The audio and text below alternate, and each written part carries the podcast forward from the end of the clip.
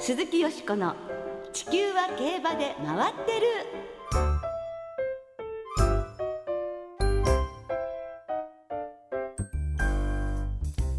皆様こんばんは鈴木よしこです。お元気でいらっしゃいますか？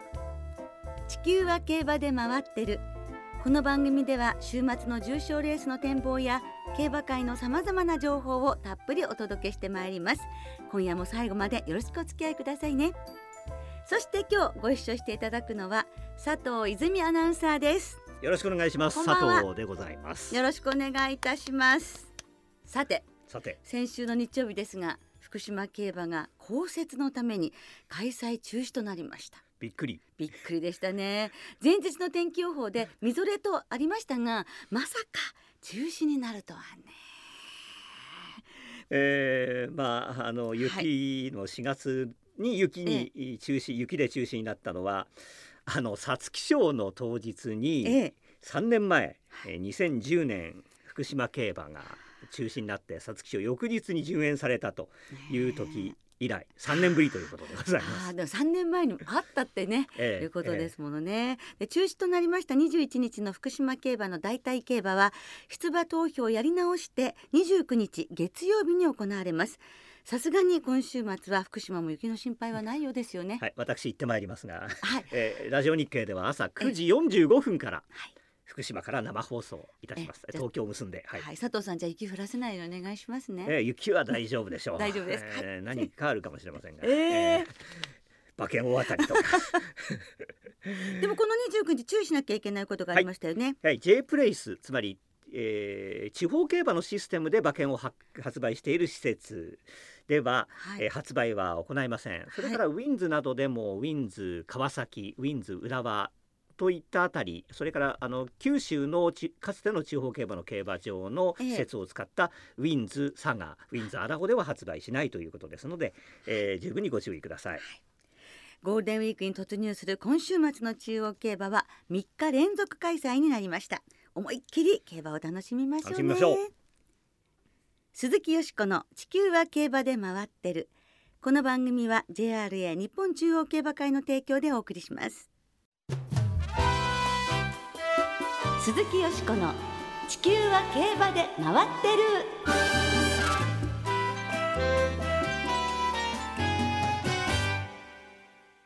さてこの時間は当初の予定を変更して急遽今週の火曜日に休止したエアグルーヴの追悼特集をお届けいたします。エアグルーヴは23日の午後11時にノーザンファーム早北牧場でキングカメハメハ3区の男馬を出産後に内出血のために死亡いたしました。20歳でした。はい。まあ、夜遅くということでしたので、はい。えー、ノーザンファームの吉田克美代表が翌日こんなコメントを寄せています、えー、この2年間は産区に恵まれなかったのですが昨晩8時に、まあ、死んだのが11時でその前の8時にキングカメハメハの素晴らしい男馬を出産しました。そして母子ともに元気な姿を確認して間もなくの訃報に声も出ませんでした。現役の時の活躍をはじめ繁殖牝馬としてまさに当牧場ノーザンファームで一番の実績を上げた名馬でまさにノーザンファームの歴史の中心にいた馬でした改めましてこれまでファンの皆様からいただきました数々のご声援に牧場を代表し心から感謝を申し上げます。本当にありがとうございました。こうコメントしています、はい。私たちが聞きましたのはその翌日24日の水曜日でしたけれど、はい、もうびっくりしましたねあまりに突然のことで。もう特にエアグループは女性から好かれていて女性にファンが多い馬でしたのでもう日本中で本当にたくさんの方がねがっかり、えー、力を落としていることと思いますけれどももちろん力はずば抜けていました。もう牝馬という枠を超えて、はい、歴史に残る日本のサラブレッドということですものね。競争成績を振り返りますと、はい、19戦9勝そのうち10勝が7勝、えー、1996年のオークス97年秋の天皇賞 G1 は2勝を挙げています、うん、え2勝しかしてないのかって改めて思っちゃいますが、はいえ。ー、それ以上の何か強い印象があります、はい、で天皇賞を制した1997年には JRA 賞と年度代表馬最優秀4歳牝馬に選ばれました。そう2部門でね選ばれて年度年度代表馬にね、はい、選ばれましたからね。確かにもうエアグループっていうと、まあ、特に私はダイナカールの子供ということで好きで、はいはい、ダイナカールが初めて見たオークスの勝ち馬でしかもそれが花首花首というような大接戦の,、あのオークスを制したダイナカールの子供ということでしかもトニービンも日本にやってきた時にすぐに取材に行っていたのでその2頭の子供ということでもう生まれた時からね、はい、ずっともうあの応援しているというような形でしたからまあ、そんな人はたくさんいっぱいいる日本中そういうファンたくさんいらっしゃると思うんですけどね、はい、やはりもう、えー、思い出の一頭ですから残念ですけれども。そうですね。当時まだこう牝馬が、ええ、まあ、オス馬とごして G1 の最前線でこれだけ戦えるというのはなかったですからね。そうですね。もうないものでだと思うんですけれども暑い寒い雨は嫌坂は苦手そんな不平不平とか不満を 一切ね泣き言一切口にせず、はいはい、弱音を吐かず、はい、どんな状況でも、えー、力つく果てるまで頑張るみたいな、ね、イメージがありましたけどもいろいろとちょっと振り返ってね、見たいと思いますね。まあ、生まれた翌日にはもう伊藤裕二調教師がすぐに見に行って、えー、気に入ってあの管理されることが決まるというような馬でしたけれども、はい、デビュー戦も強かったしイチョウステークスも強かったですし、はい、ね3歳になりまして、はいはい、えー、クラシックへ向かうわけですけれども桜花賞の4日前に熱を出してしまった桜花賞出られなくなってしまってねその雪辱も期してオークスへ向かうわけですね。オークスの実況はい、こといたしましょうか。はい、それでは1996年のオークスです。第4コーナーから直線ウエスタンスキャンそしてノースタンで2頭が並んでいるあとは気迫。エアグルーヴは馬場の4分どころ馬場の真ん中からエアグルーヴが突っ込んでくる。オースタン出してファイトガリバーファイトガリバーエリモシックエリモシック。ノースタンデがちょっと内に折れた。マックスロゼがマックスロゼが内から突っ込んでくる。さあ大外エアグルーヴファイトガリバーファイトガリバーエアグルーヴ。ファイトガリバーエアグルーヴだ。あと 150m ファイトガリバーエアグルーヴ。ファイトガリバーエアグルーヴ。内からロゼカラーだがエアグルーヴエアグルーヴ。さらに突っ込んできたのはリトルオードリー。先頭はエアグルーヴ。エアグルーヴゴールイン。2番手は3頭1番外ファイトガリバー真ん中リトルオードリー。内からロゼカラーしかしこの競走審議。まあ、審議になったのはノースサンデーがよれまして、はい、はい、ですけれどもそのあの影響しないところをねエアグルーヴは走っていましたので雪辱を桜花賞でられなかった雪辱を果たしてそして母子2代母と娘と2代オークス制覇ということになりましたね。はい、まああのそういった不利という面でいうと、うん、2歳の時に2戦目の新馬を圧勝した後に、イチョウステークスで、はい、もろに直線で大きな不利を受けながら、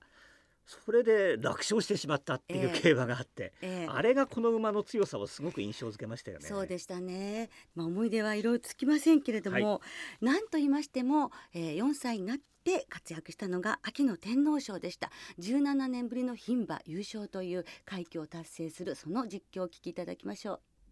サイレンススズカサイレンススズカリードが3馬身になりました。400の標識を通過そして外に出してバブルガムフェローバブルガムフェローやってきた。イナズマタカオー粘っている。あとはエアグルーヴ。エアグルーヴもやってきた。エアグルーヴ一気の足バブルガムフェロー。サイレンススズカ打つ粘った。サイレンススズカバブルガムフェロー。そして外を回ってエアグルーヴ。外からエアグルーヴ。エアグルーヴの足のが勝っている。バブルガムフェロー。しかし内から盛り返す。100m 通過。さあエアグルーヴか。エアグルーヴ。バブルガムフェロー。エアグルーヴ半馬身出た。エアグルーヴゴールイン。エアグルーヴ17年ぶり牝馬の天皇賞チャンピオンの誕生です。そして同期のバブルガムフェローとの激しい叩き合いを制しましてだけどもう見てたらもう耳を後ろに寄せて私は負けない、はい、っていう声が聞こえるような気がしましたが。ねじ伏せる感じで勝ちましたね相手をね。はいという勝ち方でしたね。そして、はい、この当時は今でもそうですけれども牡馬の一線級でも秋の天皇賞ジャパンカップ有馬記念ってどこかをステップスキップするのに、はい、エアグルーヴはそれを全部使ってすぐにジャパンカップに挑戦するんですよね。そのジャパンカップは佐藤泉アナウンサーの実況でお聞きいただきます。先頭はツクバシンフォニーで直線に向かいましたツクバシンフォニーツクバシンフォニーわずかに先頭ですがさあ大気フォーチュン並んでくる間からモンズ外からはエアグルーヴエアグルーブが残り400のところで一気に先頭に変わろうという勢いツクバシンフォニー粘っていますが外からバブルガムフェロー間からピルサドスキーが突っ込んでくる内から2番内から2頭ピルサドスキーが一気に3番手から2番手先頭香川シード200を切った大外からはアストラバトが追い込んできたしかし先頭エアグルーブピルサドスキーピルサドスキー抜けたハンバシンのリードエアグルーブ頑張ったエアグルーブ頑張ったがピルサドスキーゴールイン。やはりピルサドスキー。やはりピルサドスキー。日本の2強を内から鮮やかにかわし去りました。勝ち時計がいかがですか？いやこのレースの2日前に、前の日木曜日に日本に来たばっかりのマイケル記念騎手にインタビューしたんですが、私はエアグルーヴに前に乗ってこの馬の強さを知っているって言ってたんですよ。えー、たり後ろでマークして競馬してましたね。絶対ね、あの本当にジュベナイルフィリーズに乗ってしまわれたことが あのこの本当にあのわずかの差の2着だったかなってね ね。いう気もねいたしますけど本当その通りでしたけどあの、まあ、実況されていて、はい、エアグルーヴっていう馬はどんなふうに佐藤さんは感じてらっしゃいましたか？エアグルーヴはそうですね。なんかどっかにこうひ弱さを匂わせながら強いっていう感じですか？えー、えーえー、ですのであのこれをあの扱ってらっしゃった厩務員の田中さんという方がとても、はい、あの、えー、あの女の子として扱ってらっしゃる方で、えー、そうでしたね、えー、あの装飾するあの覆面などもいろいろデザインがあって、はい、キティちゃんなんかも確か キティちゃんつけてましたし、ね、あの大阪にオリンピックをって2008って書いたやつをつけてジャパンカップの馬場入場出てきたりと。そうでした、ね、そういった可愛い面もいろいろ見せてくれた馬でした、うん、そうでしたね、はい、ですからもう除血というタイプではなくてあくまでも牝馬らしい気品あふれる姿というのもあの女の子の心を女性ファンの心と、ね、捉えたのではなかなというふうに思いますね。はい、そしてあのお母さんになってからも大変素晴らしい繁殖牝馬でしたね。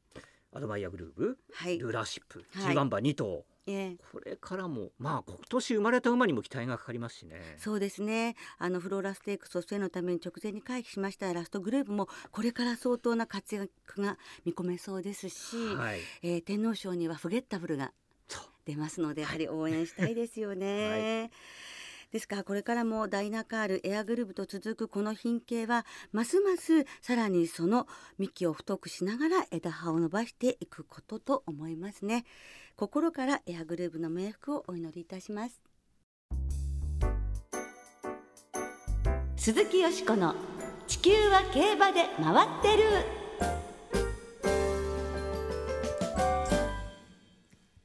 さてここからはあさって京都競馬場で行われる春の天皇賞のお話で盛り上がっていきましょう。はい。平地の G1 レースとしては最も長い距離、はい、3200メートルで争われる春の天皇賞。過去にはディープインパクトシンボリ・ルドルフ美保新山ビワ早秀といった名馬が、まあ、圧倒的人気に応えて勝ったレースではありますがただここ10年一番人気に応えたのはディープインパクトだけということで、えー、10番人気以下が4勝もしている、はい、去年もあんなこと あんなこと落ちちゃうんですね。驚きましたものね。びっくりするような展開になりましたが、はい、本当去年は一番人気のオルフェーブルが11着と大敗し14番人気のビートブラックが勝って3連単の配当は140万円を超えました。ということはよしこさんあのレースはみたいなことを聞きたいところですが よしこさんが印象に残っているレースははいもう天皇賞いろいろありますよね。高配当のレースでしょうかね。高配当のレースといえばこのレースっていう感じで思い出すレースをご紹介したいと思いますね、はい、1986年昭和61年クシロキングが勝ったこのレースです第4コーナーから今直線コースに向きました。さあ先頭わずかにメジロトーマスが先頭か。メジロトーマスか。外をついて懸命にクシロキングが突っ込んできた。クシロキングが突っ込んでくる。さらにスターホーク。スターホークはどうか？伸びないか？伸びないか？外からは白陵ベル。外から白陵ベル。フリートホークも突っ込んできた。さあ先頭は何か？わずかにわずかにクシロキング。内を回ってメジロトーマス。メジロトーマス。そしてフリートホークが懸命に伸びてきた。クシロキングがメジロトーマス並んでゴールイン。外をついてフリートホープ。須田ホークは伸びませんでした。桜井高尾も馬群の中です。波乱でした。第93回春の天皇賞。ゴール前は3番の釧路キング。そして内から2番の下の守るアナウンサーももうびっくりっていう感じがね よく出ていますが須田ホークが一番人気だったんです。8枠16番で単枠して、はい単勝1.5倍、はい、ところが伸びなかったんですね。この時はもうルドルフはアメリカに行っちゃって、はい、ミスター CB は引退して美保新山休養してってということで、はい、まあ、スター的な存在がちょっと不在だったので須田ホークがやっぱり一番人気をされてたんですけど後位から足を伸ばしたメジロトーマスめがけて釧路キングが襲いかかって一貫歩ごとに差を詰めて4分の3馬身捉えたところがゴールということで釧路キングが3番人気、はい、メジロトーマスが11番人気単勝1100円枠番伝承が「144.8倍でしたよね、はい、144.8倍という天皇賞史上最高額の払い戻しということになりました。枠連ですからね。枠連ですからね。枠連しかなかったんですけどね、はい、でまあどうしてこれがまあこんなに荒れたのが印象かっていうと実は、はい。はい、あの春の天皇賞って1990年までは昭和天皇の誕生日天皇誕生日に行われていて祝日に行われていたので、はい。はい、私は東京でフジテレビの競馬中継の司会をしていたので関西の G1 って見に行くことができなかったんですよね。祝日に開催される春の天皇賞だけ見に行くことができたのでこれももちろん見に行っていて前の日からも京都で飲んでいて。飲んでましたか？はい飲んでました。でこの当時伊崎修五郎さんがバックミュージック馬券必勝法というのを話の種話バカ話話の種馬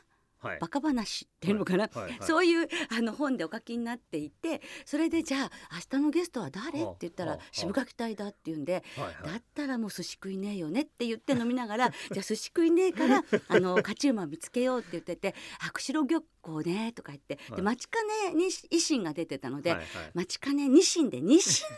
ンかもよとか言っていろいろ言ってたんですよ。で終わってみたら目白トーマスで、釧路漁港のマス寿司だったんじゃないのっていうことになって、はい、あそこまで話しておきながらどうしてこの馬券が取れなかったのかっていう悔しさが残ったレースなんですね。そうですか。さて泉さんどうですか？この時メジロトーマスは池調教師が管理されていて、はい、あの当時はあの2日間にわたってトレセンで取材してましたんで、ええ、あのちょうど結構暇な時間が多かったですから、え、池江調教師にあの、はい、他の記者みんな行かないんですが私話聞きましたら、はい、馬はとても落ち着いていますはい、状態はとってもいいです。話をされたんですね、はい、何気なくその話を、えー、今あの大阪のラジオ日経第第2放送でパドック解説をされているあの辻俊則さんにしましたらそれは絶好調だっていう意味だよって話を一言されましてじゃあっていうことでこの馬から枠連と単服買ってたんですが単勝来てたらな。単勝来てたらね。メジロトーマスの単勝って41.5倍だったんですね。でも144.8倍お取りになって200円。いや。まああのもうわもうちょっとのところで外れた私と見事お取りになった佐藤泉さんということだったんですね。皆さんに不愉快なお話をしてしまいました。でもこういうことも本当にあるなと思って、はい、で今年の京都競馬場のゲストは市川海老蔵さんです。ね。市川といえば成田屋。成田屋といえば関東ですね、はい、そして海老蔵さんの3枠になんと海老名騎手のエビちゃんが入っていらっしゃるではありませんか。キーワードが今の話には出てきたような気がします、ね、やっぱりフェノメノっていうことをちゅらっと思った方も多いのではないかと。歌舞伎柄は赤と緑と黒かなみたいなそうです。えっと黒とオレンジと緑。オレンジでしたね。あの、はい、JRA のパンフレット。はそうですよね。さあその辺もぜひあの、ね、そんなこと 何点買っていいか分かんない。100円ぐらいちょっと抑えたいなって気も。からいろんな自慢できそうですねそうですね。まあそんなわけで今日ご紹介する曲はですね86年のヒット曲ではないのですがこの天皇賞の思い出とともに私にとって忘れない曲渋垣隊で寿司食いねお聴きいただきます。鈴木淑子の地球は競馬でまわってる。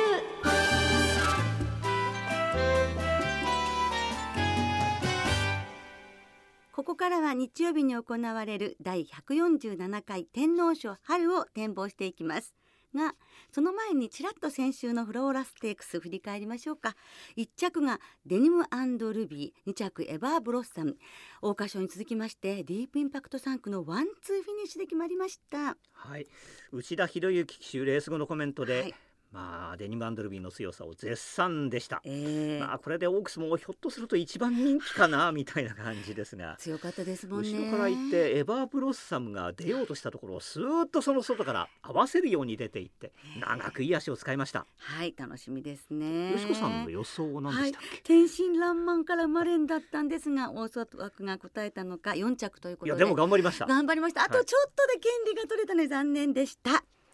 ねでは天皇賞春の展望に参りましょう。4歳から11歳まで。さらには外国馬の参戦もあって、はい、多彩なメンバーとなりましたね。えー、金曜日、はい、正午現在の京都の天候は晴れで芝が涼ダートはやや重おそらく当日はいいお天気で気温も20度を超えていいお天気になりそうですが、はい、さてどんな予想を立ててらっしゃいますか？やはりですねここはもうゴールドシップが強いと思います。揺るぎない強さを持っていると思いますね。それで私の中ではやはり目白浅間目白ティタン目白マックイーンと目白の親子3代で続いてきた天皇賞制覇が切れました。はい、がここでですね孫という形でですね 変則四大天皇賞制覇というシーンをね、ぜひ見たいと思います。そんなこともねなかなかないと思うんですね。で去年それをオルフェーブルに期待したんですが、はい、叶わず今年ゴールドシップに変則親子父子四代天皇賞制覇というシーンをぜひ見せてほしいと思います。足毛ですしね。足毛なんですよね、えー、おじいさんの血を受け継いでいるますよね。でやはり先ほどちょっとちらっと言いましたけれども、はい、やはりフェノメノがはい、ね市川海老蔵さんも海老様。も海老様も入ってる。フェノメノ、それからあの当選ラー武豊騎手天皇賞ね、はい、これ6回お勝ちになってますけれども、ディープインパクト3区が春の天皇賞出るのって初めて。あ武騎手がそんなこと言ってました。初めてで武豊騎手が乗られるっていうのも何かのご縁じゃないかと思うので1番の当選ラーそれから斤量がただ1頭0.5キロ。軽くなるジャガーメールね、9歳馬とは思いませんね、はいはい、それから、えー、13番外国馬もやはり怖いということでレッドカード実績からいくとね要注意だと思いますのでまず馬単は8番から1番4番6番そして13番の4点でそしてエアーグルーヴの息子、はい、ホゲッタブルこの12番の単服と、ゴールドシップとのワイドワイド。抑えたいとはい、そのワイド、私も乗りました。はい。さあどうなるのでしょうか？固く収まるのか、荒れるのか、どうでしょうね。天皇賞春的中させて楽しい週末にしたいですね。